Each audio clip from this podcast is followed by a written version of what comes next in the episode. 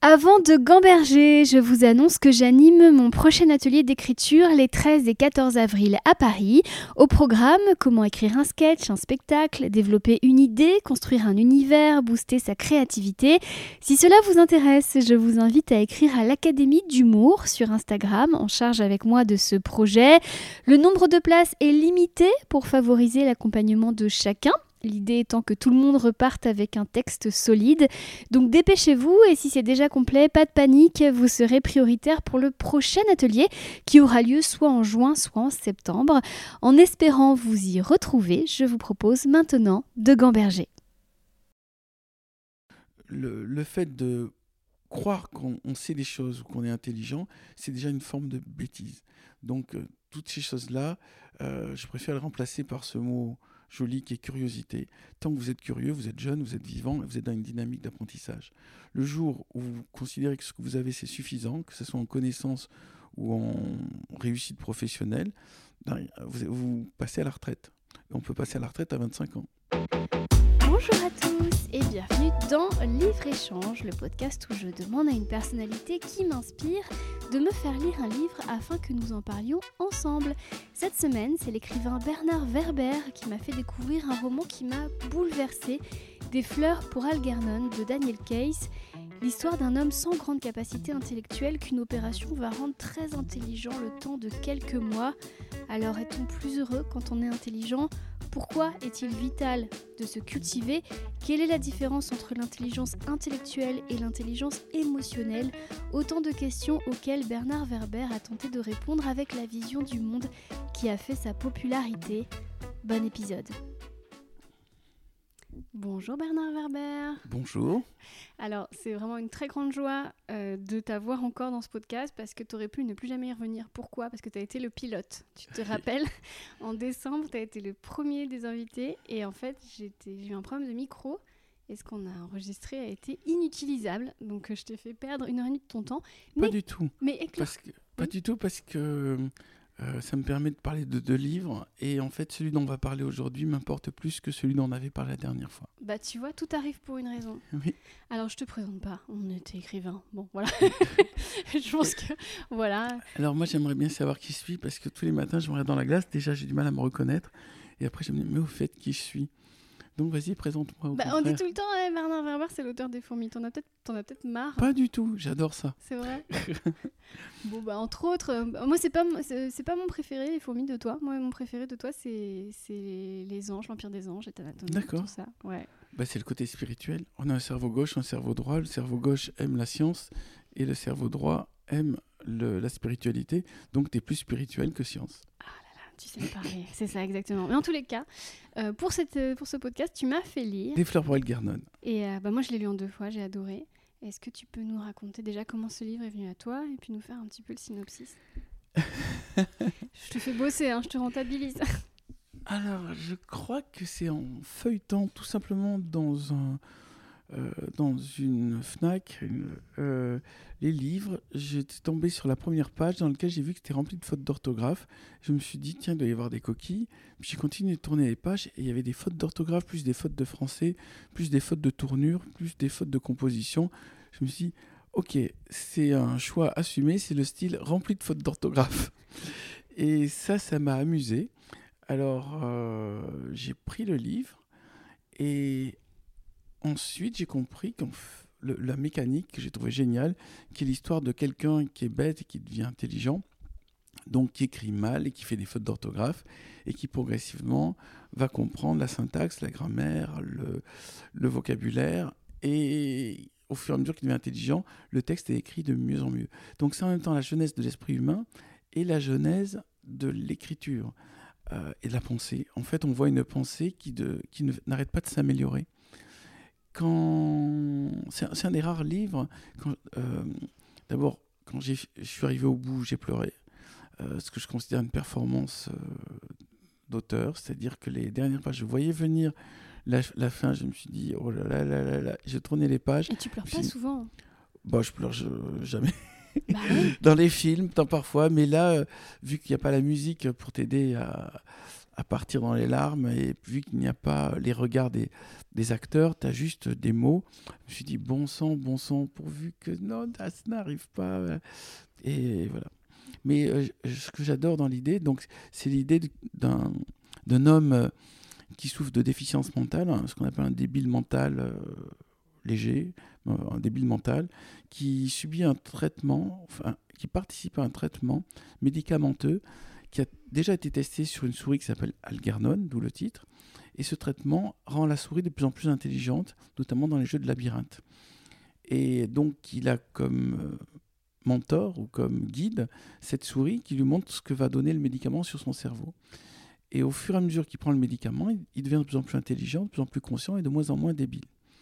Et ce qui m'a beaucoup plu dans, dans ce roman, c'est qu'on s'aperçoit que le fait d'être plus intelligent ne te rend pas plus heureux. Ce qui est aussi la grande puissance de ce roman.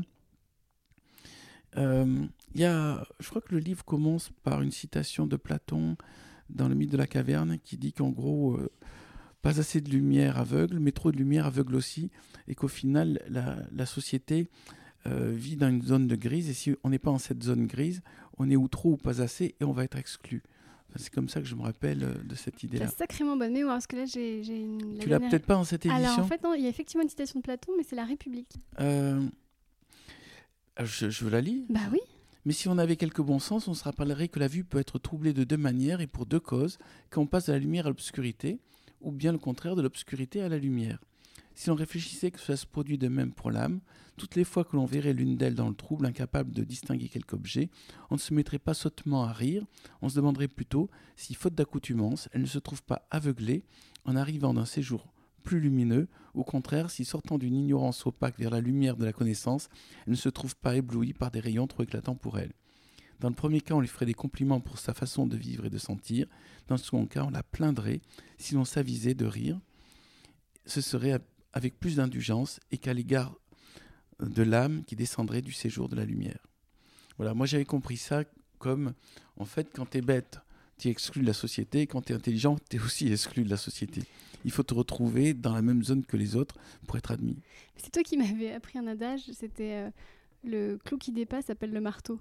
Oui, attire le marteau. Tu dis très souvent ça. Donc en fait, finalement, la morale, c'est qu'il faut, il faut toujours être dans le rang, en vérité. Il faut pas être différent. Euh. Notre société tend à nous rendre tous similaires pour pouvoir euh, nous quantifier, nous faire consommer les mêmes produits, nous faire voter pour les mêmes euh, politiciens. Et en fait, pour pouvoir prévoir nos réactions. Dès le moment où on a un comportement hors du sentier battu, on agace tout le monde. On agace d'abord les, tous les gens qui, eux, sont dans le dès qu'on sort de l'autoroute, on va dire, dès qu'on sort de l'autoroute de ce qu'a prévu notre société pour nous, en fait, on fait chier. Et il euh, y a ceux qui vont trop lentement, ceux qui vont trop vite, ceux qui prennent les petits chemins de traverse. Tous ces gens-là euh, dérangent, mais pourtant, ce sont ces gens-là qui font avancer la société. Et si tout le monde fait la même chose, au bout d'un moment, on va, on va être dans une société qui stagne. Donc c'est pour ça que Des fleurs pour Algernon, pour moi, est une réflexion globale sur la place des gens très différents et là, c'est différent parce qu'ils sont soit trop intelligents ou trop bêtes. c'est fascinant. Il y a plusieurs. Euh, parce que tout ce que tu es en train de dire, euh, bon, bah, c'est de la théorie, mais qui s'incarne dans des, dans des instants de vie qui sont. Qui... Parce que toi, tu as pleuré à la fin. Moi, j'ai pleuré euh, tellement ah oui, souvent. Aussi, ça sur toi Ah, bah oui, pas qu'un peu. Moi, ce que j'ai trouvé tragique, c'est que. Donc, c'est quelqu'un, tu l'as dit, qui est débile mental. Et en fait, il travaille dans une usine, une boulangerie où tout le monde se fout de sa gueule et il croit mmh. qu'il a des amis. Et Exactement. En fait... Ah, ça, c'est terrible. Ouais, et, en fait, plus il devient intelligent, plus il réalise que non seulement ce sont pas des amis, mais en plus que ce sont des gens qui sont malveillants envers lui depuis le début. Mm. Et, euh, et c'est à ça aussi que doit servir la connaissance et le savoir, c'est-à-dire à, s'émanciper des gens qui, qui nous tiennent un peu sous leur emprise et qui nous veulent pas tant de bien que ça. C'est la phrase euh, dans la Bible Heureux les simples d'esprit, le royaume des cieux leur appartient, que je pourrais, euh, en appliquant ici, c'est-à-dire que quand on est bête, on est peut-être plus heureux parce qu'on est naïf. Mais là, en effet, lui, au fur et à mesure comme tu l'as si bien rappelé, au fur et à mesure qu'il va devenir intelligent, il va s'apercevoir que ses collègues de travail, en fait, se moquent de lui, se foutent de sa gueule et ne lui veulent pas du bien, ceux qu'il prenait pour ses amis. Et déjà, ce décilement, ce moment où tout d'un coup, il voit la vérité, là où il vivait dans, dans l'illusion, est très douloureux. Mais il va en faire d'autres. Il va faire aussi la découverte que le scientifique qui lui offre les médicaments pour euh, cette expérience, en fait, ne voit en lui qu'un cobaye qui va servir à sa propre gloire de scientifique et qui n'en a rien à foutre de ce qui va lui arriver, ni de, euh, ni de son confort. En fait, tous ces gens même qui le félicitent tout le temps parce qu'il va devenir de plus en plus intelligent, il va s'exprimer de mieux en mieux au point où il va être un génie. Et, il va avoir, la grande trouvaille du livre, c'est que quand il est un génie, il s'exprime fabuleusement bien. Ce qui a dû être une performance pour l'auteur qui a dû d'abord écrire mal pour arriver à écrire bien. Euh, il va s'apercevoir qu'en fait, tous ces gens qui l'applaudissent et qui lui disent euh, bravo, euh, être stupide qui est devenu un être génial, en fait, ils ne l'aiment pas. Et ça va le mettre dans. L'intelligence va le mettre dans un sentiment de solitude. Il va tout d'un coup se dire bon, ben en fait, c'est tous des cons. En plus, je suis plus intelligent qu'eux. Ils me comprennent pas. Ils m'aiment pas. Et je suis seul. Il y a beaucoup de symbolique, parce qu'évidemment, c'est une histoire qui ne peut pas exister, cette opération du cerveau, on la connaît pas. Enfin, ah, détrompe-toi. Ah bon?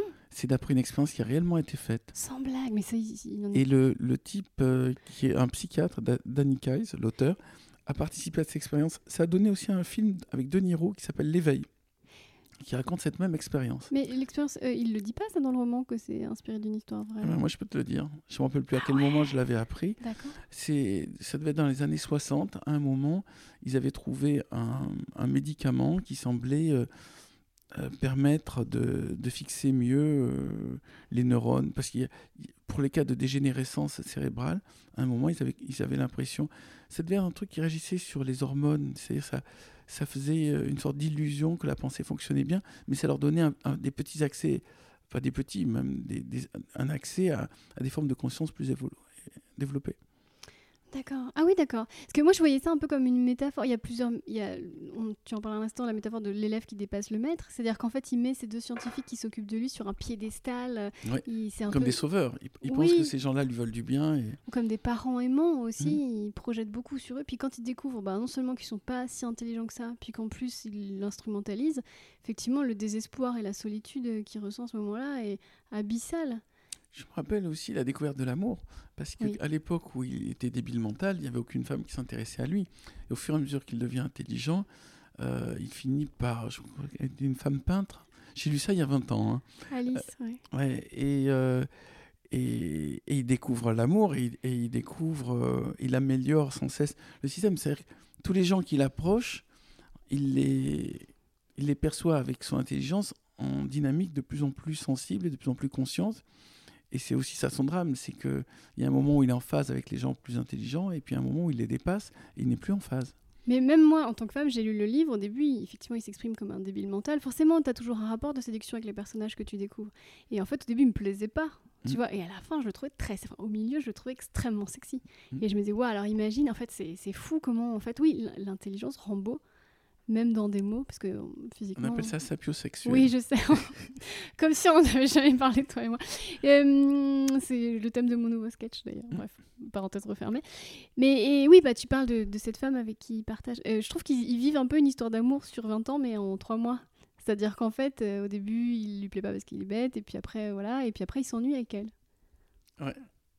C'est toutes les étapes du rapport homme-femme, hein, comme on dit, au bout de 3 ans. Euh, l'amour dure trois ans. Euh, bah là, lui, en effet, c'est plus rapide, je ne me rappelle plus parce que il y a longtemps.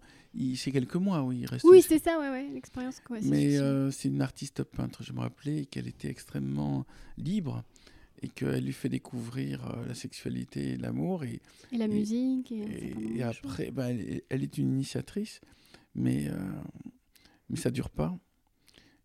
En fait, chez lui, rien ne dure. C'est ça, parce qu'il est dans une dynamique d'intelligence. Et pour que les choses durent, il faut stagner. Il faut une sorte d'immobilité, il faut une sorte de, euh, de sécurité, de solidité. Et lui, vu qu'il est tout le temps instable parce qu'il sait qu'il devient de plus en plus intelligent, plus personne ne peut le suivre et tout va finir par l'agacer. C'est-à-dire la bêtise des autres va finir par l'agacer. Alors qu'au début, il rêve de leur ressembler. Après, il se dit, euh, les pauvres, ils en sont encore là. Mais il y a une métaphore qui est assez jolie à un moment donné. Il dit Je suis dans un escalator et en fait, je fais que de monter, monter, monter. Et là, si je voulais rester avec les autres, il faudrait que je descende sur l'escalator qui monte pour faire du surplace. c'est exactement ça. Et euh, moi, je me suis toujours dit, j'ai une bibliothèque où je range les bouquins que je voudrais que ma fille lise un jour. Et je voudrais qu'elle le lise parce que j'ai pensé aussi au collège, au lycée, où en fait, qu'est-ce qui fait la différence à un moment donné entre un, enfant qui va être bien entouré et un enfant qui va être mal entouré, c'est qu'il va lire ou pas les livres. Et en fait, euh, si tu lis pas quand tu es au collège, tu vas rester avec les autres qui sont complètement teubés et tu vas rien faire de ta vie. Alors que si tu lis, tu vas te rendre compte que bah, tes camarades au collège, ils sont un peu bêtes, en fait. Ouais. Il faudrait que tout le monde entende ça, ce message. Il faudrait que ton podcast soit écouté par des millions de personnes. Euh, oui, c'est un peu déjà le cas. Non, pas du tout. Mais hum, plus tu évolues dans ta tête, plus tu fais le vide autour de toi, en fait. Et il arrive. Et en fait, non, tu changes de, tu changes de milieu. C'est-à-dire, tu changes d'amis, tu changes de compagnon ou de compagne. Toi aussi, tu as fait ça? Devenir plus intelligent Non, je crois que ça, je oui. Pas non, mais je veux dire, euh, te couper de certaines personnes au fur et à mesure que ton aventure ah, littéraire. Euh, bah, c'est-à-dire, il y a des gens nouveaux qui arrivent dans, dans mon cercle d'amis et, après, mon temps, il n'est pas incompressible. Je, je les vois pour le déjeuner. Donc, euh, je ne peux pas voir tout le temps les mêmes personnes. Puis, il y a des fois des gens qui te déçoivent aussi. Il y a des personnes avec lesquelles tu es en phase à un moment et tu n'es plus en phase euh, plus tard. Mais pourquoi tu n'es plus en phase Parce que toi-même, tu as évolué intellectuellement. Oui, par moment, parce qu'on on, s'aperçoit qu'on s'illusionnait parce qu'on ne regardait pas les défauts de l'autre et qu'on pensait que ça, allait s'arranger. Et puis finalement, euh, il y a des fixations profondes qui viennent de l'enfance et que, sauf si tu es psychothérapeute ou psychanalyste, tu peux pas sauver tout le monde et tu peux pas non plus servir de psy à tout ton entourage. Mais c'est un peu ce que tu fais en écrivant, peut-être tu essayes de sauver tout le monde. oui, mais au moins, j'ai pas à passer des heures à écouter euh, l'autre personne me raconter ses problèmes avec la mission d'essayer de lui trouver des solutions. Il y a. là, on est hors sujet, mais, mais il, y a, y, a, des gens qui se complaisent à être victimes et à raconter euh, pourquoi les choses ne fonctionnent pas pour eux. Alors, ces gens-là, tu peux leur donner des solutions pour sortir de ça, mais si ça leur convient parce qu'ils trouvent un équilibre, je me rappelle d'un roman de Philippe Cadic, euh, ça doit être euh, peut-être Siva, dans lequel il parle d'une femme qui a un cancer généralisé et qui est son amie et qui parle tout le temps de son cancer et qui fait partie d'une association de lutte contre le cancer. Et euh, son thème de conversation numéro un, c'est son cancer et l'évolution de son cancer. Et à un moment, il s'avère que son cancer euh, s'arrête et qu'elle apprend qu'elle va mieux et en fait qu'elle est en train de guérir et que son, elle va s'en sortir. D'abord, pour elle, c'est terrible parce que du coup, elle peut plus se, se plaindre mais aussi on lui coupe son indemnité de personne handicapée. Donc elle n'a plus de source de revenus. Et enfin, elle se fait chasser de l'association des cancéreux qui luttent pour trouver une solution. Et à ce moment-là, dans, l'histoire que raconte Philippe Cadic, et c'est d'après une vraie histoire, il l'a raconté plus, loin dans un autre de ses livres, elle se met à aller à l'église pour prier pour que le cancer revienne. Et quand le cancer revient, elle fait une fête dans laquelle elle, elle annonce Je peux revenir dans l'association, je, vais à nouveau toucher mon indemnité d'handicapé et surtout, je vais pouvoir à nouveau reparler de ça. C'est-à-dire qu'il y a des gens qui s'identifient par leurs blessures ou par leurs souffrances. Et euh, à ce moment-là, il faut juste savoir que nous, on peut être amis avec ces gens-là, mais on ne pourra pas les sauver puisqu'ils ont trouvé leur identité dans leurs problèmes. le, cas de, des fleurs pour Algernon, c'est le contraire. C'est-à-dire que lui, il veut s'en sortir, il veut être heureux, et sa, mécanique est tournée vers je veux être plus intelligent, je veux être plus aimant, je veux être plus conscient pour devenir euh, quelqu'un qui fait du bien et qui agit. Et c'est en ça que le roman est terrible parce que tu te dis, ok, c'est comme un avion, il ne pourra pas toujours monter. Tu dis un escalator, mais l'escalator, même à un moment, il arrive à un étage et soit on descend, soit on prend l'escalator en sens inverse. Et hum, voilà, c'est ça qui fait que je crois par moment on est en phase avec des êtres humains et d'autres moments on n'est pas. Et puis, euh, et puis il faut être conscient qu'on n'est pas des Superman, on ne peut pas sauver tout le monde. Et là, ça devient la prétention. Si on, si on croit qu'on peut, on peut psychanalyser tout son entourage, on peut faire des psychothérapies pour tout le monde et sauver les autres, là, là c'est nous qui avons un problème. C'est-à-dire on se, on se prend pour quelqu'un de de plus puissant ou de psychologue ou de psychanalyste. Bah, c'est le syndrome du gourou. Hein. Voilà le syndrome du gourou et ce n'est pas mon cas. Euh, moi, je considère que j'aide les gens que s'ils en ont envie et que s'ils ont envie de s'en tirer. Et deux, euh, je les aide que si cette aide n'est pas conditionnelle à une obligation d'aider tout le temps. Euh, je, crois que c'est ma sœur qui m'avait envoyé les cinq conditions avant d'aider quelqu'un. Et dans les cinq conditions, il y avait celle, un, que la personne ait vraiment envie de s'en sortir. Deux, qu'on soit la bonne personne pour l'aider. Je ne me rappelle plus de tous les autres, mais je me rappelle la dernière, c'est une fois qu'on l'a aidé, qu'on ne se sent pas obligé de l'aider tout le temps et que l'autre ne considère pas que maintenant c'est dû. Voilà. Ah. Mais c'est compliqué. Aider les autres, c'est compliqué. De même qu'il y a une chose étrange, ce que j'appelle le syndrome de Monsieur Perrichon, qui est lorsque tu aides les gens, il y a un moment où le processus s'inverse et ils finissent par t'en vouloir. Sous-entendu que tu les as connus à leur période où ils n'allaient pas bien, donc déjà ça c'est pas bien. Et, et euh, le deuxième élément, c'est euh, ils ont l'impression qu'ils euh, ils te doivent quelque chose, ou ils ont peur d'avoir l'impression de te devoir quelque chose, donc ils finissent par te haïr. Donc c'est pour ça qu'il y a vraiment des conditions avant d'aider les gens, et ces conditions, c'est c'est déjà qu'on soit la, bonne personne et que l'autre ait vraiment envie de s'en sortir, pour commencer. Et justement, Charlie, le personnage principal donc euh, des fleurs pour euh, Algernon. Algernon. Moi, j'ai appris la mauvaise façon de le dire, c'est foutu. Euh, c'est pour ça qu'il est recruté, parce que lui, il fait partie d'un groupe de lecture pour personnes un peu déficientes, même beaucoup. Mm. Et on le choisit lui parce que lui, il a envie de s'en sortir, etc. Il y a aussi beaucoup de gens qui se collent eux-mêmes une étiquette, genre bête, et qui du coup se croiront jamais intelligents. Et c'est ce que j'aime dans le message de ce livre, c'est c'est facile, c'est possible de s'en sortir en vérité. Si tu lis, tu vas t'ouvrir des portes. D'ailleurs, il le dit, j'ai découvert, j'ai appris des trucs, je pensais même pas que c'était possible. Et, euh, et j'attends que tu rebondisses en disant oui, c'est bien de lire, tout ça. euh, non, non, c'est, non, ce que tu racontes, c'est exactement ça. C'est-à-dire qu'il euh, a un plaisir à apprendre. On a notre génération une chance extraordinaire, c'est qu'on a accès à toutes les connaissances n'importe quelle personne dans la rue sait plus de choses que Léonard de Vinci. Parce que n'importe quelle personne dans la rue sait qu'il y avait le Big Bang alors que Léonard de Vinci ne le savait pas. N'importe quelle personne euh, qui est dans la rue sait qu'il y a des microbes, sait qu'il y a des atomes, et Léonard de Vinci ne le savait pas, même s'il avait des intuitions que ça allait là-dessus. Donc on a accès à tellement de connaissances. Après, euh, il reste, est-ce qu'on a du plaisir à apprendre? Et c'est ce qui m'a plu dans Des fleurs pour Elgernon, c'est que c'est un homme qui, au fur et à mesure que il découvre et il comprend le monde, il est dans la joie. Et moi, je crois que c'est ce qu'il faut transmettre, ce que j'essaie de faire aussi dans mes livres, c'est transmettre la joie de la connaissance, parce que c'est la joie illimitée. Euh, manger, faire l'amour, euh, faire du sport, au bout d'un moment, euh, c'est un peu répétitif, mais découvrir l'histoire, découvrir la science, découvrir les étoiles, découvrir même la psychologie, découvrir le fonctionnement de notre cerveau, c'est sans fin. Et ça n'arrête pas de s'améliorer. Il y a une dynamique permanente.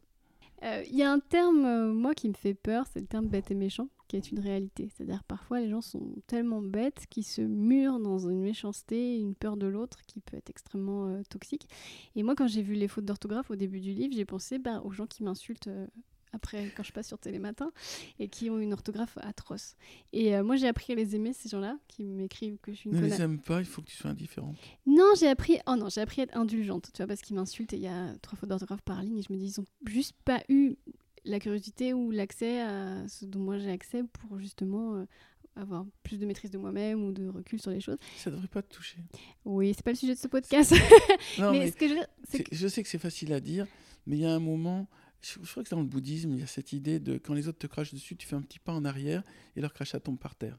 Tu vois, il faut pas dire ok, je me prends le crachat, c'est dégueulasse, ou je me prends le crachat, mais j'aime ça.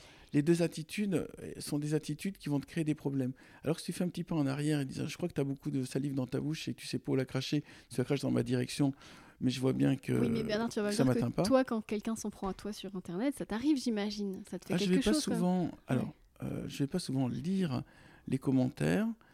Euh, je, publie sur Facebook, mais. Euh, tu lis pas euh, ouais, non, je lis pas. Bon, je dis, il y a beaucoup de fautes d'orthographe et ça me rappelle Charlie au début du livre. Et je... Oui. Tu vois, est-ce que je non, c'est pas les mêmes parce que Charlie est gentil. Oui, voilà, mais pas les gens avec qui il travaille à la boulangerie. C'est ça que je veux dire.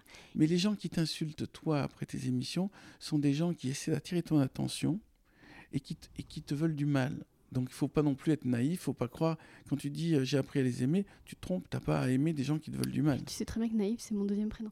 Mais ce que c'est que il faut être juste clair. Il, faut faut que tu aimes les gens qui t'aiment. Donc il faut par contre, ne pas oublier tous ceux qui te disent des trucs gentils. Et je pense que tu as quand même 99% des gens qui te disent des trucs sympas. Genre, on a bien aimé ta chronique, t'étais super, et on a vu que tu étais en pleine forme, on a bien rigolé.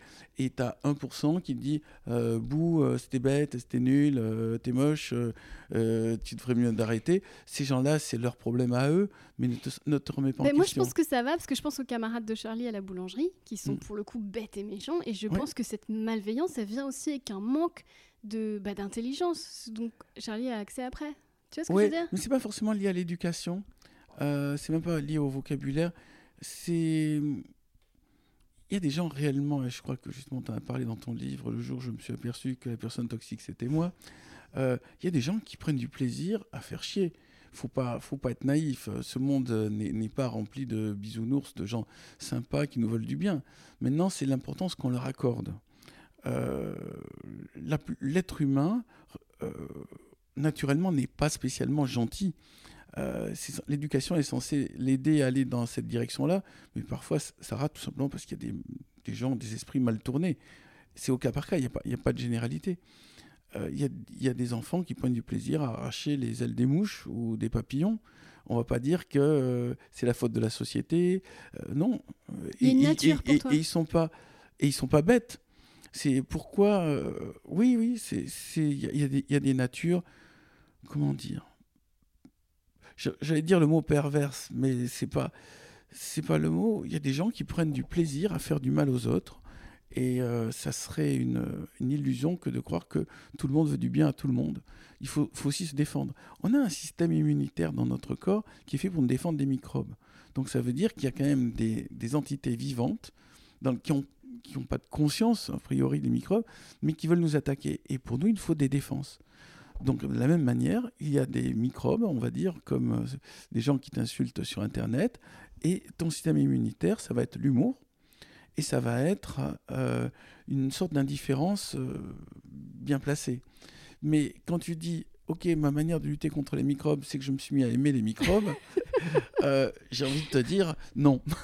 non, les microbes, tu as un système immunitaire qui est fait pour t'en protéger. Bernard, à chaque fois que je te vois, je remets toute ma vie en question. je vais encore avoir une crise existentielle à cause de toi. Non, mais euh, euh, moi j'aime bien les quatre accords Toltec. Première loi Toltec, c'est la bonne parole, c'est-à-dire tu dis pas du mal des autres et tu essaies d'avoir une parole propre. Deuxième loi Toltec, c'est si les autres ont une parole sale à ton égard, c'est là où je voulais en venir, tu ne te sens pas concerné, tu vas pas te remettre en question. Si quelqu'un te dit oh t'es nul, t'es bête et tout ce que tu fais c'est moche, ben, c'est son problème, c'est la personne qui te dit ça. C'est pas dire est-ce que je suis nul, est-ce que je suis bête, est-ce que tout ce que je fais c'est moche? Faut pas non plus se poser trop de questions. C'est Farid là- qui a une très bonne vanne. Si tu fais traiter de fils de pute et que ça te blesse, c'est que t'as un doute. Qui c'est qui dit ça? Farid, sur le fait que. Ah ouais. Tu vois, t'as pas à être Ah oui, oui. parce que tu sais que Oui, ta t'as mère. pas à te sentir bah oui. concerné. Ouais, c'est ça. Et la troisième loi Toltec, c'est ne pas faire de suppositions. Ouais. Et la quatrième loi Toltec, c'est tu fais du mieux que tu peux. Si tu n'y arrives pas, c'est pas c'est pas la fin du monde. Tu sais que tu as fait le mieux que tu pouvais. Je trouve que ces quatre ces quatre lois, d'ailleurs, le livre a énormément de succès aussi à cause de ça. C'est des des choses qu'il faut intégrer complètement. Quand quelqu'un t'attaque, c'est son problème, c'est pas le tien. Hmm. Et alors, euh, ce pauvre Charlie, au même titre que bah, il découvre que ses amis sont C'est pas vrai qu'on s'est un peu éloigné du livre. Oui, bah, t'as vu avec, Je te remercie avec de revenir. subtilité et délicatesse, je ramène ça sur le. Et à la fois, non, on parle toujours de la même chose. C'est-à-dire que donc Charlie, à la, à la- à la boulangerie, tout le monde se moque de lui. Et puis, quand il commence à devenir euh, très intelligent, bah, il y a une pétition pour qu'il soit euh, viré. Euh, C'est marrant que tu dis Charlie à la boulangerie, ça fait penser à Oui. Charlie et la bah, chocolaterie. le personnage s'appelle Charlie, il travaille Oui, à. Ça donnait un film qui est sorti dans les années 60, qui a eu tous les Oscars. Il ne s'appelait pas Des fleurs pour Algernon. C'est parce que le livre anglais s'appelait Flowers for Algernon, mais le livre s'appelait Charlie. Et il y a eu plein d'adaptations qui ont été faites. Mais euh, oui, il y a un moment où les, on va dire les méchants ou les imbéciles se liguent et en plus on le soutient Ouais. du pouvoir en place pour exclure. Et c'est ça qui transforme les, les, les êtres euh, simples en héros. Le héros, c'est celui qui s'oppose non seulement au salaud, mais aussi au salaud qui arrive à récupérer le système, si bien que euh, le héros, c'est celui qui s'attaque, qui peut s'attaquer à tout le groupe et tout le système.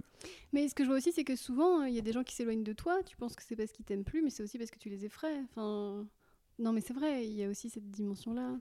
moi, j'ai- peur, des, enfin, j'allais pas dire de la bêtise, des gens qui font pas d'efforts pour comprendre. Voilà. Donc, pas faire d'efforts pour comprendre, c'est la fainéantise. Euh, c'est autre chose. C'est pas de la peur. C'est juste que il faudra un moment qu'ils s'arrêtent et qu'ils regardent les éléments tels qu'ils sont et non pas tels qu'ils croient qu'ils sont. Et à, à ce moment-là, qu'ils fassent des déductions qui, euh, qui sont évidentes. Voilà. Il y a des gens qui veulent vivre dans l'illusion, qui sont heureux d'être dans l'illusion et qui racontent des mensonges. Je prends par exemple, il y a les platistes, les gens qui pensent que la Terre est Mhm. plate. Ok, ben, est-ce qu'ils sont bêtes? Je ne sais pas. Mais ce qu'il y a, c'est qu'ils n'ont pas fait l'effort de réunir suffisamment d'informations. Parce qu'il y a des photos de la Terre en forme sphérique, il y a la possibilité de prendre une fusée et d'aller euh, dans l'espace pour voir qu'elle tourne. Donc, il y a un moment, ils ont, ils se sont dit, voilà, j'ai une telle conviction que c'est comme ça que je veux même pas aller vérifier pour savoir s'il y a la possibilité que c'est le contraire. C'est ça le problème. Et, ces gens-là sont blâmables. On va pas dire, oh, attends, c'est une autre manière de penser que la Terre est plate. Non, non, la Terre est pas plate. Et euh, ce que vous pensez, c'est faux. Voilà. Mais Faut pas avoir peur de le dire. Moi, je suis fascinée par les complotistes parce que je trouve, Ouais. euh, j'en ai un dans mon entourage professionnel, j'en dirai pas plus, mais, mais euh, vraiment l'écouter, c'est vraiment comme regarder un film de science-fiction et que tu dis à un moment donné, il y avait de la place pour ça aussi dans son esprit et qu'il a choisi de remplir cette place avec des théories du complot, tu vois, et que ça devient lui et qu'à un moment donné, si on lui montre qu'il a tort, c'est tout son être et son existence que tu remets en question, tu vois. Quand le processus est engagé, c'est très difficile de revenir en arrière. Mais le, vrai gag, c'est que il y a quand même réellement des complots. C'est-à-dire, hein, la plupart des complotistes se trompent. On va dire 99% se trompent. Mais il y a quand même un petit pourcent de choses qui sont réellement montées. Et le fait que les complots, on met tout à la poubelle, du coup, on ne regarde pas au cas par cas. Je prends un exemple. Là, je regardais un documentaire qui s'appelle Cholestérol, le grand bluff, qui t'explique comment on a fait croire, industries pharmaceutiques ont fait croire que le, cholestérol était l'ennemi euh, du cœur. Ça, marche de manière tellement extraordinaire qu'on on prescrit maintenant pratiquement pour tout le monde des statines qui sont des anticholestérols. Or, on n'a jamais prouvé que les gens qui prenaient des anticholestérols allaient mieux que les gens qui n'en prenaient pas sur leurs problèmes vasculaires. Et depuis qu'il y a cette mode des produits anticholestérol et, de tout, euh, tout ce truc sur le cholestérol fort et sur les, les chiffres qui ont changé, du cholestérol à partir de quand il faut considérer qu'on est en danger, toute cette mode, toute cette communication qui est là n'a rien changé au nombre de personnes mortes de maladies cardiovasculaires. Ça, c'est des faits. Donc, quand j'ai vu ce documentaire, que je vous conseille de voir, qui doit être sur une des plateformes d'ailleurs, mais euh, Cholestérol le Grand Bluff, je vois bien, il y a un moment, des industries pharmaceutiques se sont dit Ok, on va faire acheter des médicaments, mais on n'a jamais arrivé à prouver que ces médicaments changeaient quoi que ce soit au problème cardiaque. Donc il y a quand même des petites choses, il y a des petites niches. La seule chose à faire, c'est s'informer à fond et écouter les différentes versions. Le, compl- le complotisme, ça marche pas quand tu écoutes une personne qui raconte quelque chose de cohérent qui te fait rêver et euh, sur lequel tu n'as pas écouté le contraire et tu n'as t'es pas informé. Mais j'étais journaliste scientifique et je peux vous dire par exemple que j'ai- dû euh, gérer euh, le Tchernobyl et j'ai vu avec mon instinct de base que le fait que le nuage se soit arrêté euh, sur- la montagne des Alpes et qu'il soit touché la Belgique, le Luxembourg, la Suisse et Monaco, je me suis dit, je crois qu'on nous prend quand même pour des cons. Donc il faut garder sa, sa capacité de, de se poser des questions et de réfléchir, même si la plupart des autres complots sont faux, il faut repérer, il y en a certains par moment qui sont vrais. Voilà, c'est tout. Petite parenthèse complotiste. Ouais, fort intéressante. Euh, euh, oui, pour en revenir au parallèle avec les enfants, donc je disais, tu as des enfants, euh, nos filles ont le même âge. Euh, Est-ce que euh, on a une responsabilité aussi On est un peu les scientifiques euh, de Charlie? Tu vois ce que je veux dire De les nourrir, de leur apporter, parce que c'est maintenant que ça se fait aussi, l'imaginaire, les connexions. Euh, Est-ce que tu penses pas qu'on nous éduque pas assez, nous les parents, là-dessus? Est-ce que on n'est pas un peu responsable aussi à laisser nos enfants devant nos écrans euh, à regarder des conneries, Bah si. de la civilisation qui s'écroule? C'est toi qui m'as fait voir le film Idiocratie, par exemple. Ah oui. Ouais. Bah, euh, en tant que parent, euh, d'abord, je crois qu'il n'y a que des mauvais parents. On fait du mieux qu'on peut et quoi qu'on fasse, ça sera jamais assez. Et en plus, on n'a pas assez d'infos pour le faire bien. Euh, moi, j'apprends aussi de mes enfants qui m- ils m'apprennent à, les aider. Mais c'est pas simple, parce que là, il y a un devoir d'aide. Là, on n'est pas comme tout à l'heure, ces gens qui, qui disent au secours et quand on leur lance une bouée, ils ne la saisissent pas. Là, on est dans autre chose. C'est pas facile d'être parent, c'est pas facile de faire les, choses bien. Euh, comme tu dis, on, est en train d'essayer de les aider d'être le plus intelligent et le plus conscient possible, mais ça se peut qu'on n'y arrive pas. Et je pense qu'il y a beaucoup de parents qui n'y arrivent pas, qui sont pleins de bonne volonté, mais qui n'y arrivent pas. Mais tu as donné une, bonne clé, c'est euh, les livres. Euh, déjà, leur donner le goût de lire, c'est, ça veut dire qu'ils vont faire partie du club de ceux qui lisent. Et le club de ceux qui lisent, c'est ceux qui se fabriquent des images dans leur tête avec des mots. C'est ceux qui savent rester tranquilles pendant euh, des dizaines de minutes en tournant les pages sans avoir envie de tout le temps tripoter quelque chose ou de jouer à un jeu vidéo. Euh, c'est à nous de leur donner les outils, mais on ne peut pas avoir la garantie qu'on y arrive. Il faut avoir aussi cette humilité. Ça se peut aussi qu'on soit des mauvais parents qui échouons. Et on fait le mieux qu'on peut, mais on n'a pas la garantie du résultat. Que Charlie donne la clé de sa débilité à la fin du livre euh, Il parle de sa mère euh, et de son père qui l'a abandonné, qui était battu. J'avais oublié ça. Ouais. Mais euh, et c'est un peu le message aussi qui est donné à la fin, c'est-à-dire que son, problème mental ne, a quand même, enfin, c'est une erreur humaine aussi. J'avais complètement oublié, ça donne une dimension autre à ce roman. Mais toi, ça t'a beaucoup touché alors?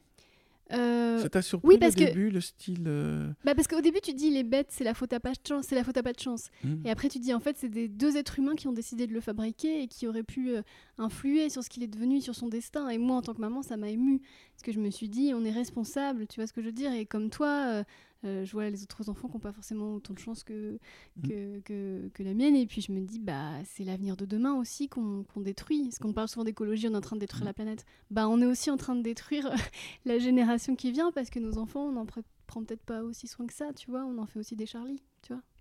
Alors, euh, on en fait des Charlie, je pense ça aussi dans le sens qui, je pense qu'il va y avoir des nouveaux des nouveaux individus pour la prochaine génération qui vont être encore plus intelligents que nous. C'est-à-dire qu'il va y avoir plus de débiles, mais il va y avoir plus de génies aussi.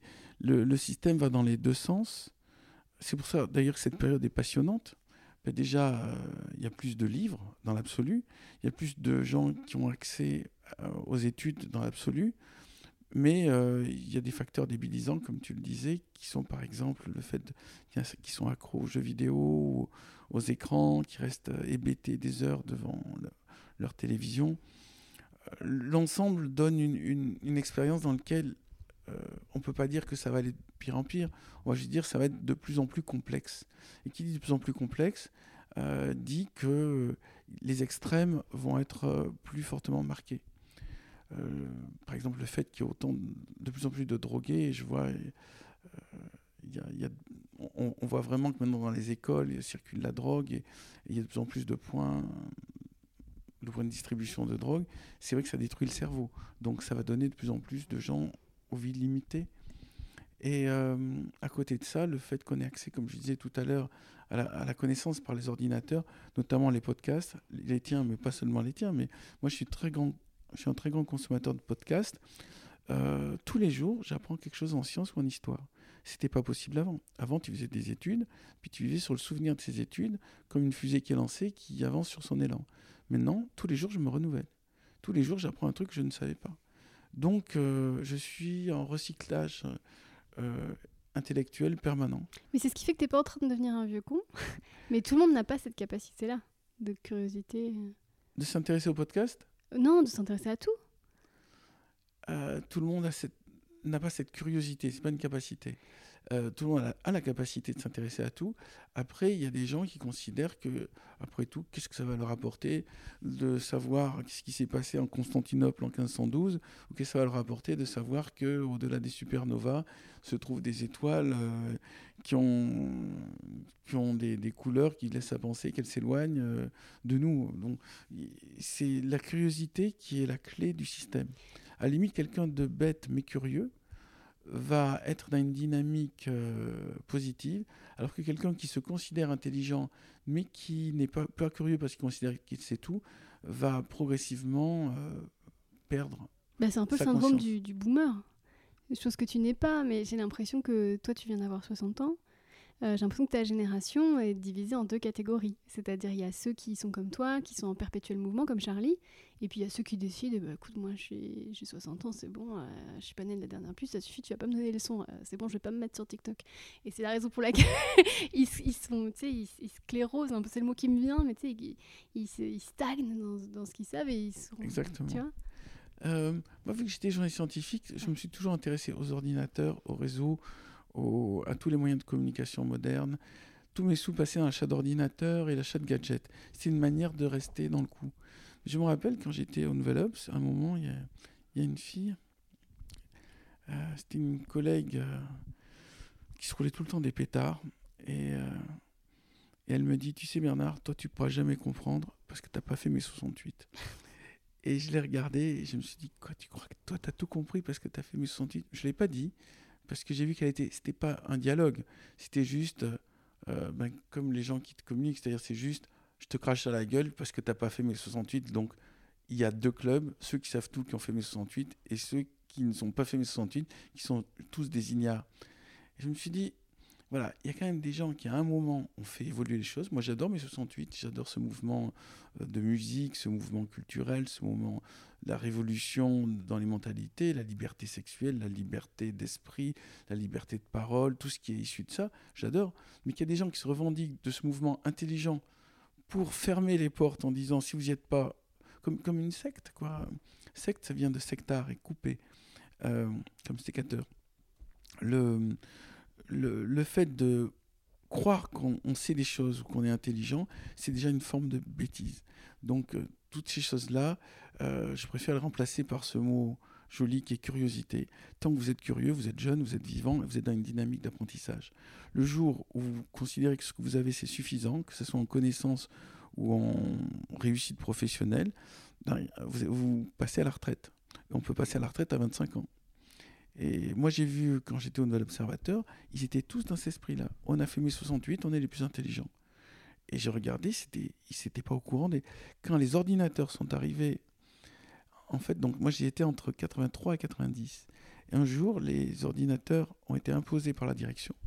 Et ils étaient persuadés qu'il n'y avait que les journalistes de la rubrique scientifique, on n'était que deux, qui utilisaient les ordinateurs parce qu'on était une sorte de professeurs nimbus. Euh, et ils ont dit, mais non, les ordinateurs c'est pour les journalistes scientifiques, c'est pas pour nous. Nous on est des littéraires. Eh ben, j'allais dire, eux, ce sont des cons. Ils font peut-être des éditoriaux, ils expliquent aux autres euh, ce qu'est le monde, mais là, on leur propose un nouveau outil moderne pour aller plus vite et pour prendre des copies plus propres. Et ils se sont mis en grève. Donc, tous les journalistes de la rédaction du Nouvel Obs s'étaient mis en grève pour refuser les ordinateurs. Et il a fallu qu'à l'époque, ça devait être Claude Perdriel, euh, dise euh, Bon, ben, vu que les journalistes ne veulent pas utiliser les ordinateurs, on va demander au secrétaire qu'elle fasse du, traitement de texte et que ce soit les journalistes qui leur dictent les papiers qu'ils écrivent euh, soit à la machine à écrire ou à la main, afin de respecter leur liberté de penser. En fait, leur liberté de penser euh, à l'ancienne. Et quand on voit que le journal s'appelle le Nouvel Observateur, on se dit que bon, bah, ils sont pas très nouveaux, ils observent pas grand-chose. Ah ouais, comme quoi les, les, comment, les, les novateurs de hier peuvent devenir les obscurantistes de demain. Quoi. Exactement. Et je pense que Jean Daniel, qui était le patron de l'époque, est, est cultivé et n'est pas bête. Il est juste l'esprit fermé. Il y avait une autre anecdote que je raconte d'ailleurs dans le mémoire d'une fourmi, j'en profite pour faire mon petit page de, pub. C'est qu'à un moment, ben, le directeur, donc, qui était Jean Daniel à l'époque, euh, est arrivé et nous a dit, on était deux journalistes en, sciences, il nous a dit J'étais en voyage en Grèce avec le Premier ministre et à un moment, le bateau, on était dans la nuit, il avançait alors qu'il y avait des récifs. Alors je vais le voir, je dis, on n'avait pas peur de percuter les rochers Il dit, non, non, nous avons une machine qui nous permet de voir les rochers. Il m'a montré cette machine. Puis on a dit, euh, ouais, c'est le radar. voilà, c'est le radar. C'est un nouveau moyen d'avancer dans la nuit. C'est extraordinaire. Vous qui êtes journaliste scientifique, il faut à tout prix que vous instruisiez les lecteurs du Nouvel Observateur qu'il existe, comment vous dites, le radar. Alors euh, je lui ai dit, euh, le radar, ça a été découvert a priori durant la Première Guerre mondiale, donc aux alentours de 1920. Mais si vous voulez qu'on présente ça comme une nouveauté, on peut le faire. Voilà. C'est-à-dire que euh, y a des gens intelligents, cultivés et cons, et il peut y avoir des gens pas, cultivés, pas instruits, et qui sont malgré tout intelligents. Un type comme moi, je suis toujours admiratif de celui qui me semble être là l'une des résidences les plus réussies, c'est Charlie Chaplin. Pur hasard, il a le même prénom, Charlie Chaplin. Charlie Chaplin, il y a son père qui est parti dès sa naissance. Sa mère était schizophrène, elle vivait, elle faisait des séjours en psychiatrique, elle était alcoolique. Donc tu arrives, il, il dormait dans la rue. Donc en gros, tu as une mère clocharde et folle et alcoolique. Tu as un père absent Et là, tu te dis, tu arrives dans le monde, waouh, il va falloir y aller. Et donc lui, il n'avait pas accès à l'école, il n'avait pas accès aux livres, il n'avait pas accès à, tous les outils qui permettent de bâtir une pensée solide. Il est allé dans un cirque, au début il n'était pas le puis après il est devenu clown. Et euh, de clown, il est devenu acteur, il a inventé tout, il est devenu metteur en scène, réalisateur, et il termine sa vie avec un chalet euh, luxueux en Suisse, avec une femme qui a, je sais pas, 30 ans, Luna, elle doit avoir 30 ans de moins que lui, et 6 euh, ou 7 enfants qui sont tous hyper bien éduqués. Donc on va dire le type qui part avec les, le handicap maximum, sans éducation, sans accès à la connaissance, et il arrive avec énorme connaissance, réussite totale, patrimoniale, familiale. Et tous ces enfants, maintenant, ils sont des surdoués, que ce soit comme acteurs, metteurs en scène, euh, tous artistes, tous créatifs, tous extraordinaires. Donc, on peut réussir avec des mauvaises cartes, on peut réussir sans le système scolaire. C'est plus difficile, mais euh, on peut réussir si on a juste envie d'être curieux, de faire des efforts, et puis qu'on a un peu d'ambition et un peu de d'envie de bouger le monde. Voilà. Donc c'est quoi la leçon? Pas d'excuses? La leçon, euh, déjà avoir... Ayez envie de devenir plus conscient, vous allez voir, c'est une expérience géniale j'allais dire intelligent, mais il y a des intelligents malveillants, donc euh, ils ne sont pas dans la conscience.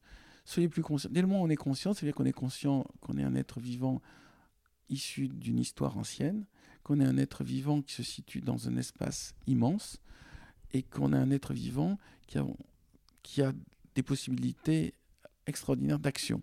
Ces trois prises de conscience me semblent déterminantes pour être un être humain, comment dire, heureux et, utile aux autres. Tu en as parlé un petit peu tout à l'heure, il, il, y a tout un monde entre l'intelligence intellectuelle et l'intelligence émotionnelle. Maintenant, c'est devenu à la mode avec les termes HPI, HPE. On sait comment acquérir une intelligence intellectuelle, il faut lire des livres. Comment, selon toi, on, on acquiert une intelligence émotionnelle?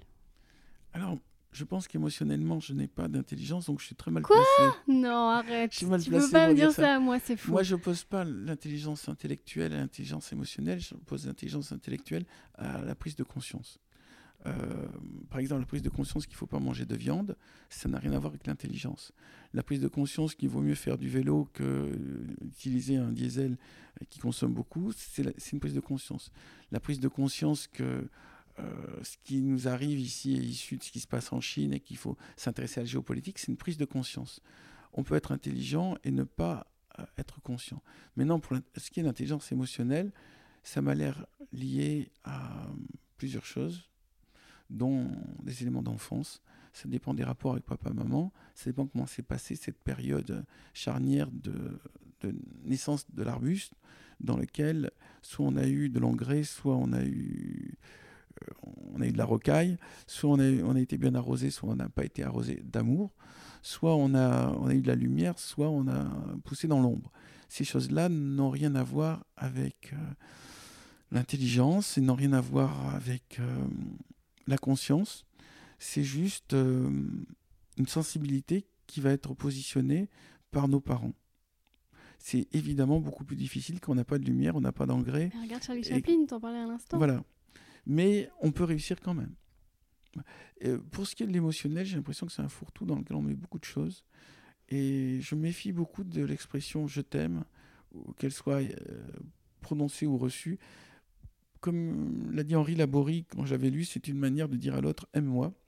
Dans l'éloge de la fuite. Hein, Dans l'éloge de la fuite, qui est mon livre de référence.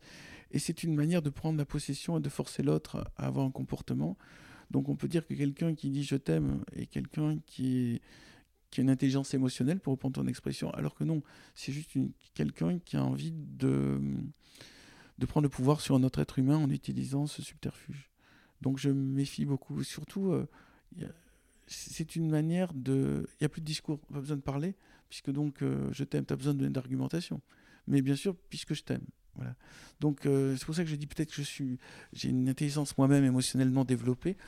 En tout cas, j'économise cette phrase et quand on me l'a dit, je me dis pas, euh, je me dis pas, euh, cette personne euh, me fait un cadeau. Je me dis juste, cette personne est en train de me demander de faire quelque chose en retour. Hmm. Je suis peut-être sans cœur. J'écris j'écris parfois mes livres pour essayer de comprendre euh, précisément comment fonctionnent mes émotions. En tout cas, j'essaie d'être euh, honnête par rapport à ça. Et je vois bien qu'il y a beaucoup de gens qui abusent de la manipulation émotionnelle. Mais c'est marrant parce que si je vais te définir, euh, je te connais depuis longtemps, je me permets. Effectivement, tu es très très intelligent, sinon tu pourrais pas écrire tout ce que tu écris. Mais surtout, tu es juste. C'est-à-dire, tu vois les gens, tu es lucide. Et je me dis, comme Charlie, quand il est euh, très intelligent, tu dois te sentir un peu seul quelquefois. Parce que tu vois les gens euh, arriver, tu, tu, tu, devines les intentions, tu es très instinctif. Toutes les fois où tu m'as dit ce mec est un connard, ce mec était un connard. Donc, toi, toi, ça doit être difficile quand on t'approche, quand tu fréquentes des gens. Euh, d'abord, j'ai la chance de faire un métier où c'est moi qui choisis qui je vois. C'est peut-être le plus grand luxe que j'ai dans ce métier. C'est-à-dire quand j'ai envie d'être seul, je suis seul. Et quand j'ai envie de voir des gens, bah, je vais dans un salon de livres, ce que j'ai fait hier. Hier, j'étais à Vannes, il y avait plein de gens qui sont arrivés, qui m'ont envoyé plein d'énergie d'amour. Et je l'ai reçu, je l'ai accepté, j'ai eu de la gratitude pour eux. Euh, euh, maintenant, euh, je crois que tu me prêtes des qualités que je n'ai pas. Ou alors, plutôt au pays des aveugles, les bornes sont rois. On est toujours plus conscient de quelque chose qu'une autre personne qui est moins conscient. moi, il m'est arrivé de me fourvoyer sur certains êtres humains parce que parce que précisément, il y, a des gens qui sont très doués dans l'art de la séduction et on, a envie, en fait, on a envie de donner sa confiance à tout le monde. Moi, quand je rencontre quelqu'un, du moment que cette personne me dit qu'elle a envie de me connaître, j'ai envie de la connaître. Euh, il y, a cette autre idée, tout le monde m'intéresse. Et quand je démarre une relation d'amitié ou une relation même de copinage, j'accorde à l'autre 20 sur 20. Après, au fur et à mesure que l'autre fait des choses qui me déçoivent, j'enlève des points. Et puis quand c'est en dessous de la moyenne, je, me dis, bon, on s'apporte peut-être pas grand-chose. J'ai peut-être d'autres personnes à rencontrer. Alors ça peut être vécu douloureusement par l'autre, que ce soit en amitié, en amour, en quoi que ce soit. C'est juste qu'il y a des bouts de chemin des fois qu'on doit faire ensemble sur une période, et, mais c'est pas forcément dès le moment où deux personnes ont décidé qu'ils s'entendaient bien, qu'ils sont forcés de rester tout le temps et qu'il y a tout le temps un qui doit euh, se justifier par rapport à l'autre. J'ai beaucoup d'amis que je vois de temps en temps, et ça se passe très bien, et je les ai choisis aussi parce qu'ils ne me réclament pas euh, une, une régularité. C'est-à-dire, quand on a envie de se voir, on se voit. Quand on n'a pas envie de se voir, on, se respecte. Et ça se peut qu'on ne se voit pas pendant deux ans ou trois ans. Et on aura autant de plaisir à se retrouver quand on se verra. On ne sera pas dans le reproche pourquoi tu m'as pas donné tes nouvelles? S'il y a un qui n'a pas donné des nouvelles, c'est que ce n'était pas le moment. Oui, parce qu'on est des êtres vivants, donc il faut qu'on vive. Voilà, et surtout, j'aime bien cette idée que personne ne doit rien à personne et que, au nom de l'amitié ou de l'amour, beaucoup rentrent dans la possession. Et la possession, c'est comment ça se fait que tu m'as pas appelé? Je t'ai dit je t'aime, pourquoi tu m'as pas répondu je t'aime Et on a un système dans lequel on n'est plus dans de la liberté, on est dans, dans la manipulation. Et il faut, faut bien distinguer ça. Alors j'essaie d'être attentif à ça, aux manipulateurs, aux, manipulatrices, aux gens qui sont dans, euh, qui ont besoin de cours, euh, donc ils veulent vous faire entrer dans leur cours pour se valoriser eux-mêmes. Et j'essaie de me tenir à l'écart. Mais tu disais tout à l'heure, est-ce que c'était douloureux d'être seul? Non. Euh, quand je suis seul, j'écris. Donc, euh, je suis avec mes personnages, ça va bien. Maintenant, sur une île déserte, je crois qu'en effet, au bout d'un moment, je rêverais de, de faire plus de rencontres, mais euh, je crois que je suis né seul, je mourrai seul, et que je suis un type plutôt introverti qui se met de côté. Et le seul moment où je suis bien, c'est quand j'écris, quand je rencontre des lecteurs. Après, on passe aux citations, mais je voulais faire un petit parallèle entre ce livre et, Jonathan Le Goéland. Oui, qui est un autre de mes livres préférés. Ouais, euh, c'est un des miens aussi. Euh, qui est un livre vraiment, euh, je parle aux gens qui nous écoutent, si vous l'avez pas lu, je vous en supplie, lisez-le, qui prône la liberté, la quête de soi. Et en fait, ce qui est terrible, c'est que plus Jonathan Le Goéland décide d'aller vers ce qu'il aime, le vol, aller haut, aller loin, plus on le met de côté et plus il est seul jusqu'à ce qu'il retrouve une autre communauté. Exactement, tu as raison, c'est le même point commun que des fleurs pour le garder. Ouais, et j'ai vu aussi l'adage de Nietzsche, Amor fati, accepte ton destin et va jusqu'au bout de toi-même. Euh, est-ce que ce serait un conseil, toi, que tu donnerais aux gens? Enfin, Est-ce que c'est ça la clé d'une vie réussie, finalement, c'est de savoir pourquoi on est fait et d'y aller le plus haut possible, comme Charlie et comme toi? Ah, merci. Mais euh, je crois que ce qui rend heureux, c'est trouver sa place. Maintenant, si sa place consiste à se lancer des défis, tant mieux. Mais trouver il y a un endroit, par exemple, moi, ma place était écrivain. J'y suis, du coup, je peux rayonner. Il y a un endroit où, pour tous les êtres humains, quand on y est, on peut rayonner. Toi, c'est l'humour, c'est le stand-up. Quand tu y es, tu rayonnes. Et en plus, tu es en phase avec toi. Tu te dis, c'est là où je suis légitime. Moi, je me sens légitime dans mon métier d'écrivain, donc je suis bien. Euh, le conseil que j'ai donné à donner aux gens, c'est trouver votre talent et trouver la place où votre talent va rayonner le mieux. Ça reprend un peu l'esprit euh, de Jonathan, euh, Jonathan Le Goéland, Livingston Le Goéland, c'est qu'il a trouvé sa place, c'est dans le ciel, et sa mission, c'est essayer d'aller de plus en plus vite. Euh, maintenant, je plains les gens qui ne sont pas posés des questions sur leur talent, donc peut-être qui n'ont même pas découvert leur talent, et je plains les gens qui, ayant trouvé leur talent, n'ont pas trouvé leur place, et puis je plains les, gens qui n'ont pas trouvé leur place dans l'absolu, c'est-à-dire que ce soit dans le couple, que ce soit dans, leur métier, que ce soit dans leur expression, ils, ils sont encore à côté de la plaque. Et j'écris des livres pour aider les gens. Euh, notamment, on parlait avant de l'Empire des Anges. L'Empire des Anges, c'est que je montre trois trajectoires d'êtres humains dont certains trouvent leur place et d'autres ne trouvent pas leur place. Et je montre comment ça va entraîner des choses. On peut être riche, célèbre, beau, en couple merveilleux et ne pas être à sa place.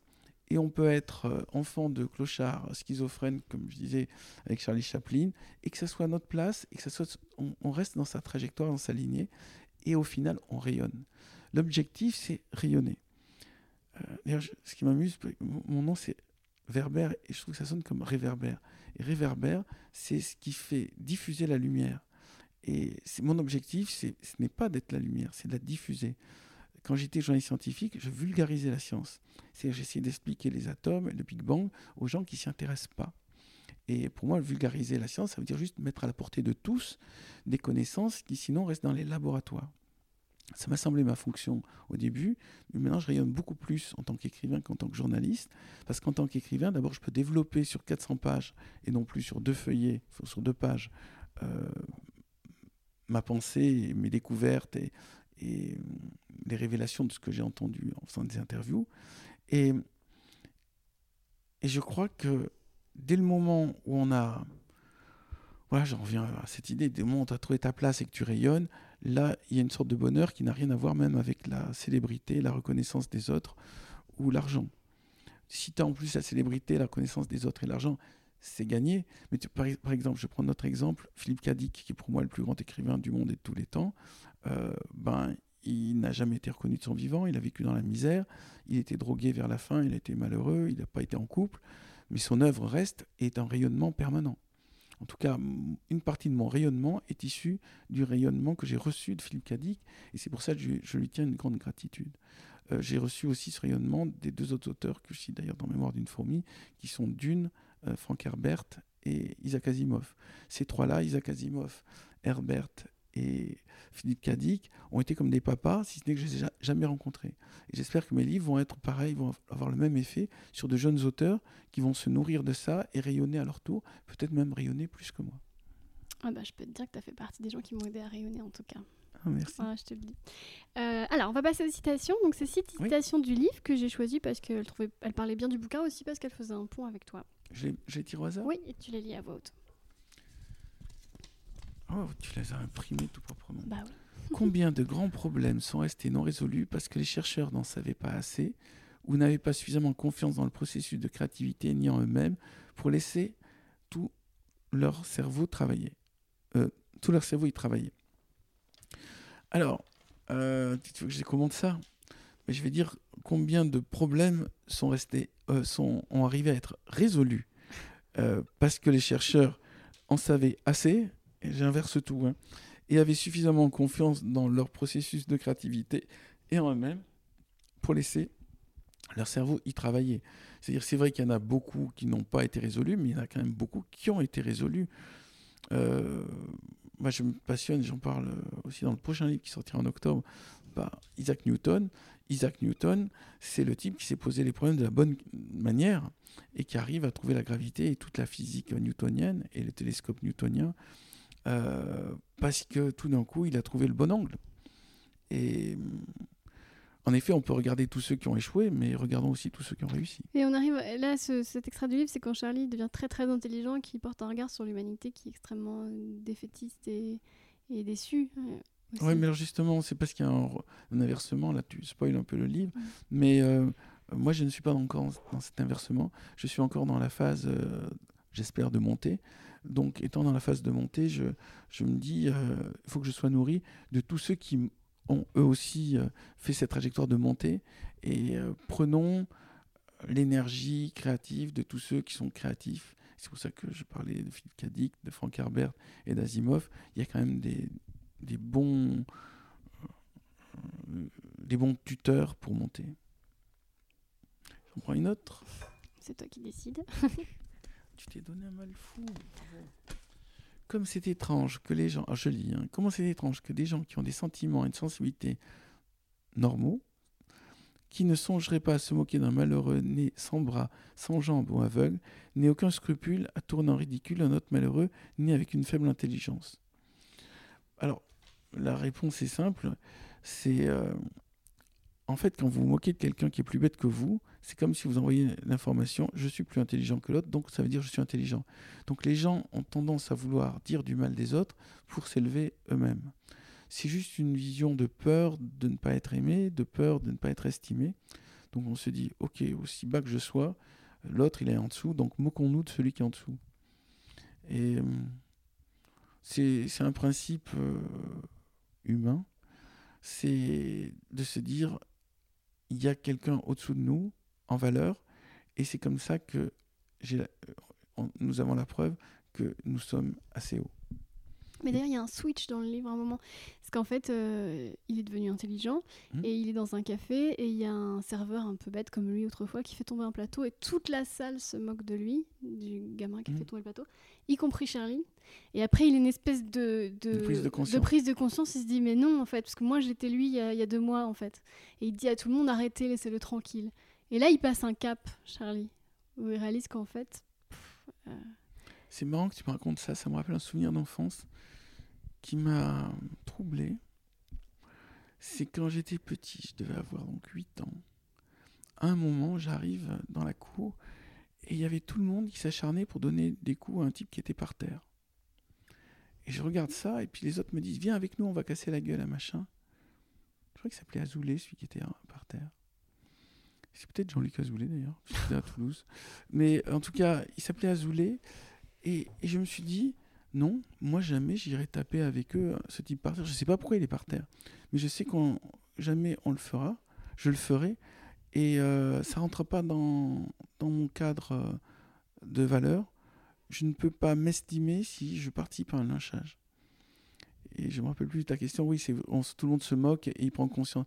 Je crois qu'à ce moment-là, j'ai pris conscience que dès que je vois un phénomène de lynchage, je me tiens à l'écart, voire j'essaie de l'arrêter. Et quand je vois le, le lynchage médiatique, tout d'un coup, on nous montre quelqu'un, regardez comme il est ridicule, oh, il est un gros nul et tout. Moi, je sais, je ne rentre jamais là-dedans. mais c'est ça l'intelligence émotionnelle. Ah, bon, alors peut-être que je suis intelligent émotionnel, Mais je je- je- pas. suis sûre. Tu vois, c'est marrant, mais ce podcast. C'est euh, l'empathie. Alors j'appelle ça l'empathie. C'est, c'est-à-dire l'idée que euh, c'est tellement facile de se mettre à plusieurs pour euh, descendre quelqu'un que c'est indigne. Voilà. Et voilà, c'est une prise de conscience comme le fait de manger la viande, c'est, du cadavre. C'est des prises de conscience. Et c'est pour ça que je préfère le mot prise de conscience à le mot intelligence émotionnelle. Tu sais, c'est marrant, mais ce podcast, tu es le 17e épisode, j'ai eu énormément de. J'ai eu que des retours extrêmement gentils, sauf une fois, quand j'ai reçu Sandrine Rousseau, euh, qui est venue me parler d'un livre sur le nucléaire. Et en fait, elle m'a dit euh, je, suis victime d'un acharnement, tout le temps, quoi que je fasse, quoi que je dise, c'est trop, c'est tout le monde me saute dessus, c'est méchant. Et en fait, je- j'écoute ça, je poste le podcast. Et là, effectivement, enfin, je veux dire, j'ai vu des- les gens qui n'écoutaient même pas le podcast, qui déjà se moquaient du fait que Sandrine Rousseau faisait un podcast, tu vois, mais genre par, par dizaines. Et là, je me suis dit, ah oui, donc c'est ça, en fait, d'être victime de lynchage en permanence. J'ai trouvé ça d'une violence et je me suis dit, mais c'est terrible, c'est triste. C'est. Bref. Je referme cette parenthèse. On embrasse Puis on voit par moments que il y a, il y a des gens qui se donnent du mal pour descendre notre humain. Tout à l'heure, on parlait de complot. Ouais. Mais euh, euh, on, on voit même, même en politique, tout d'un coup, il y a quelqu'un, on ne sait pas pourquoi, tout le monde dit Ah, tiens, regardez comme elle est ridicule ou comme il est ridicule. Et puis c'est repris, et puis on sent bien que c'est fait, euh, avec une, juste une volonté de. En fait, c'est- une volonté de descendre un parti politique en s'acharnant sur une personne. Et ça, c'est pas correct. voilà, on peut dire, voilà, on a, on a des idées et l'autre a des idées, mais en disant, regardez comme elle, est bête. Ouais, sur le physique et sur, ouais, sur le machin. C'est vraiment tellement nul. C'est pour ça que je, ne regarde pas la télé, je m'intéresse pas à la politique, parce que j'ai vu que ça fonctionnait comme ça. C'est des petits groupes. Allez, on est d'accord, on, va descendre machin, regarde. Oui, c'est dur. ça devient du harcèlement à la fin, c'est terrible. Ouais. Mais euh, voilà, en tout cas, euh, c'est des choses que je ne je ne peux pas adhérer. Ma prise de conscience, c'est euh, éviter toute forme de lynchage, à quelques mois que ça, ça se produise. J'en prends un troisième. Personne n'entreprend rien de réellement, donc je lis, personne n'entreprend rien de réellement neuf, Mrs. Euh, Nemur. Tout le monde construit sur les échecs des autres. Il n'y a rien de véritablement original en science. Ce qui compte, c'est que chacun apporte la somme des connaissances. Alors. Celle, elle m'a vraiment fait penser à toi parce que tu fais partie des gens qui m'ont appris que l'échec c'était cool. ah, bah, l'échec nous force à nous remettre en question. Euh, et la victoire nous confirme dans ce qu'on fait, c'est bien. Donc, il faut juste euh, continuer. Donc, l'échec nous dit euh, fais vraiment autre chose. Et la victoire nous dit fais la même chose. Donc, c'est en ça que par moment, ça peut être nécessaire. Mon plus grand échec a été probablement le licenciement de Nouvelle Ops. J'étais à l'époque journaliste scientifique depuis 7 ans et j'avais fait l'erreur de m'inscrire à un prix du meilleur journaliste de France et de terminer finaliste, suite à quoi un complot de tous mes collègues, je dis tous mes collègues parce qu'ils ont sauf un en fait. Mais euh, ils ont tous, euh, j'ai appris par la suite, ils sont tous réunis pour savoir, on le soutient, on le soutient pas, ils ont tous convenu qu'ils me, me laissaient tomber. Et comme Charlie, tu étais devenu trop intelligent pour la boulangerie. Je crois, mais en tout cas, je me suis aperçu qu'en effet, ces gens qui se faisaient passer pour mes amis ne l'étaient pas. Et, euh, et au moment où j'ai quitté le Nouvel Obs, en fait, je me suis, j'ai pu travailler à fond euh, l'écriture de, des fourmis et c'est grâce à ça que j'ai pu émerger. Donc l'échec du Nouvel Obs m'a permis la réussite des fourmis chez Albin Michel. Euh, donc certains échecs sont non seulement salvateurs mais nécessaires.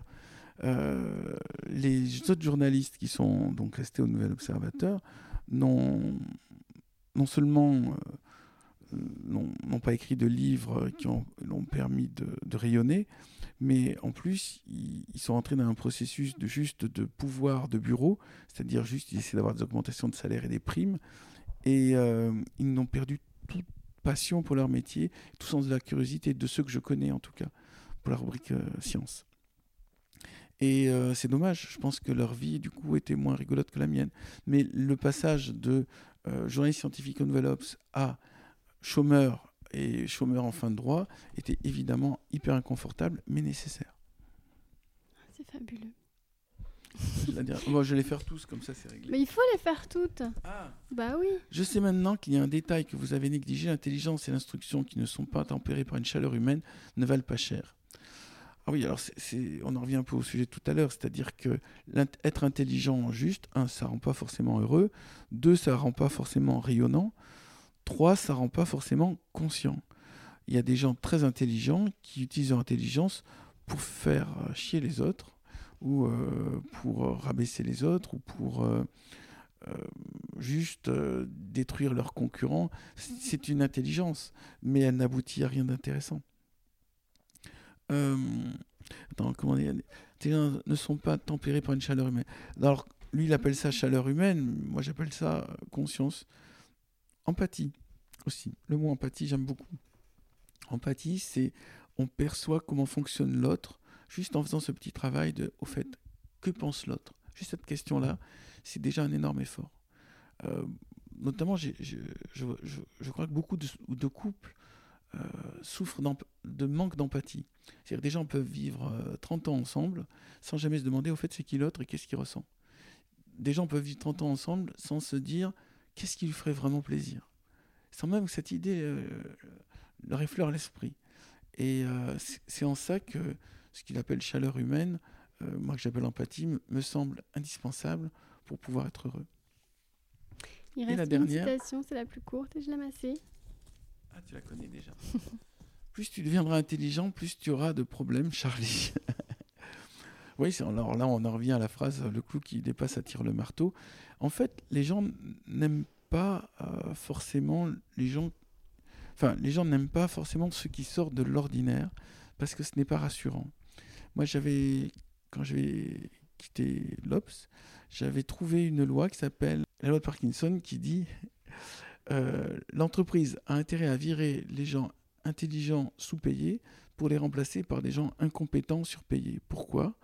Parce que les intelligents sous-payés auront envie de changer les choses et vont donc déranger le système établi, alors que les incompétents surpayés n'auront qu'une idée, c'est stabiliser le système pour qu'il dure. Donc quelque part, les incompétents surpayés rassurent tout le monde et les intelligents sous-payés inquiètent tout le monde. Et quand je suis sorti, j'ai peut-être eu, quand j'étais viré de l'Obs, j'ai eu cette prétention de me dire, en fait, je l'ai gêné depuis le début parce que je propose tout le temps des idées. J'ai essayé de, qu'on fasse des, thèmes nouveaux. J'avais inventé notamment la couverture Dieu et la science. J'avais inventé, j'avais proposé de parler des Near Death Experience. J'avais proposé des reportages sur l'intelligence des rats, des reportages sur euh, Singapour. Tous les sujets que je proposais sortaient de l'ordinaire. Mais tu n'avais pas connu mai 68. Mais j'avais pas connu mai 68. Et puis, euh, euh, c'est des sujets qu'ils ne connaissaient pas. Donc, quelque part, je les emmerdais. Et la preuve, ça a été que dès que j'ai été viré, ils m'ont remplacé par un autre journaliste qui venait de l'événement du jeudi à l'époque, qui a reçu, lui, tout de suite un salaire cinq fois supérieur au mien. C'était vraiment un salaire énorme. Et qui, à peine Enfin, moi j'avais le SMIC et lui il avait cinq fois le SMIC. Et euh, une fois qu'il est arrivé, il a fait cette chose auquel j'avais jamais pensé, c'est ne rien faire. C'est-à-dire, moi j'écrivais une page science toutes les semaines et je faisais un reportage qui arrivait à passer, euh, j'allais dire, tous les 15 jours. Ben, lui, il faisait un reportage tous les trois mois en disant Oui, je suis pas comme Verber, je bâcle pas, il me faut mon temps pour que ça soit bien fait. Et son reportage, il arrivait en faisant tellement de communication que c'était le reportage le plus extraordinaire alors que c'était un reportage normal, c'est juste qu'il le faisait lentement en faisant une énorme communication sur son travail.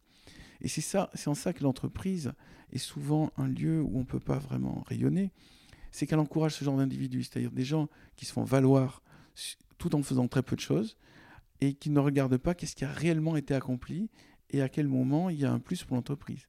Donc je pense que le nombre de lecteurs, de gens enthousiastes par la page science est quand même retombé après mon départ, parce qu'il faisait que les reportages conventionnels qu'il disait faire mieux que moi, mais en fait c'était toujours les reportages conventionnels et qu'il faisait très lentement.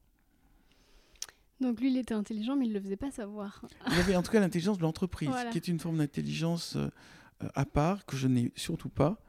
Euh, pour moi, l'entreprise, euh, enfin les luttes de bureau, ça n'existait pas. Et j'ai pas compris qu'il fallait cirer la pompe, les pompes des chefs pour pouvoir gravir les échelons. Pour moi, je pensais gravir les échelons en faisant des bons reportages c'était une erreur. Donc c'est pour ça que c'était bien que je parte.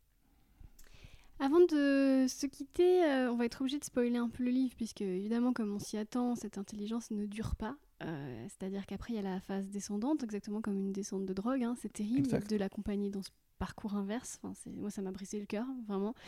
Et euh, du coup, c'était difficile. tu m'as dit que tu étais d'accord pour en parler, de ne pas penser à ta maman qui, qui, qui avait Alzheimer. Et qui est partie il y a quelques mois. Euh, cette, euh, cette dégénérescence, cette, cette, intelligence qui s'en va, euh, est-ce que tu peux en parler? Oui. bon, mon papa est mort d'un cancer et ma maman la maladie d'Alzheimer. Et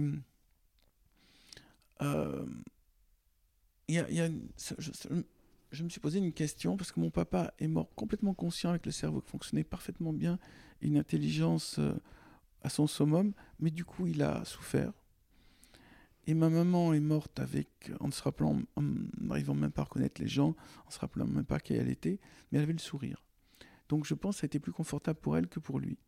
Il est mort seul dans la maison, elle, est morte en EHPAD, en EHPAD euh, entourée de gens.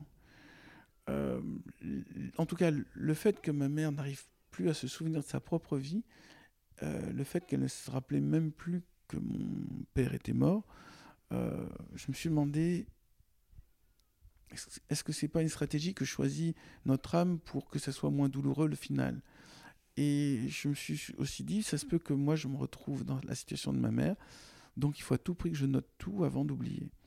Et j'ai écrit le livre Mémoire d'une fourmi, qui est mon autobiographie, dans lequel en fait euh, j'ai noté tout ce qui me semblait important sur mon existence, tout ce que j'ai compris qu'il fallait faire pour devenir écrivain, tout ce qu'il fallait faire pour devenir un être humain conscient. Et euh, maintenant que je l'ai mis, ça me remplace 25 ans de psychanalyse. Euh, j'allais dire, ça c'est mon passé. Il est déposé dans ce livre. Tous les gens qui vont le lire vont, être vont rentrer dans ma mémoire, vont devenir ma mémoire. Et euh, quelque part, ce qui doit être accompli est accompli. Maintenant, je, panique quand je rentre dans une pièce, je me rappelle plus ce que je suis venu chercher. Ça m'arrive aussi de téléphoner à quelqu'un et de me dire, bon sang, je suis en train de parler, mais à qui? Comme savez, dans le film Memento, le personnage qui parle et qui ne se rappelle plus à qui il parle. Il m'arrive aussi de ne pas me rappeler mon numéro de code de carte bleue. Alors là, les codes pour l'ordinateur, n'en parlons pas. Surtout qu'ils me demandent de les changer tous les trois ans. Par exemple, ma banque, ils sont dingues. J'ai tellement de mal à me rappeler de mon propre code, ils veulent que je le change tous les trois ans. Et... Euh, non, j'ai la hantise que ma mémoire s'en aille, que comme le héros Charlie des Fleurs pour Algernon, tout ce que j'ai bâti s'effondre. En même temps, ce qui va rester, c'est mon avantage sur Charlie, c'est mes livres. Mes livres vont vivre, mes livres vont résonner, comme euh, Philippe Cadic, euh, ce qui restera de lui, c'est ses livres. Il a eu une vie difficile, mais ses livres rayonnent, inspirent des films, inspirent des gens, m'inspirent. Et euh, je crois que j'ai la plus belle vie qui puisse exister, puisque j'ai écrit des livres qui vont vivre alors que moi je mourrai, ou je perdrai la mémoire, ou je perdrai mon intelligence. Et euh, de toutes mes vies, il me semble que, si on croit à la réincarnation, c'est celle qui est la plus rayonnante, la plus épanouissante. Et si je dois renaître, je choisirai écrivain en France, en science-fiction, en faisant les mêmes choses, parce que c'est vraiment l'endroit idéal pour être resté curieux, explorer 10 000 choses et puis faire partager ça aux autres. Eh ben, J'espère que dans ta vie d'après, tu referas également mon podcast. Merci. Merci beaucoup Bernard Werber. Merci du fond du cœur. Et j'espère que vous aussi, si vous deviez revivre cette vie, vous écouteriez encore mon podcast. La semaine prochaine, attention, c'est un peu mon examen de fin d'année, puisque je recevrai, roulement de tambour, Augustin Trapenard. Il a choisi un récit très puissant qui m'a beaucoup dérangé c'est tant mieux. Vie animale de Justine Torres. J'espère que vous serez au rendez-vous. D'ici là, prenez soin de vous et de votre bibliothèque.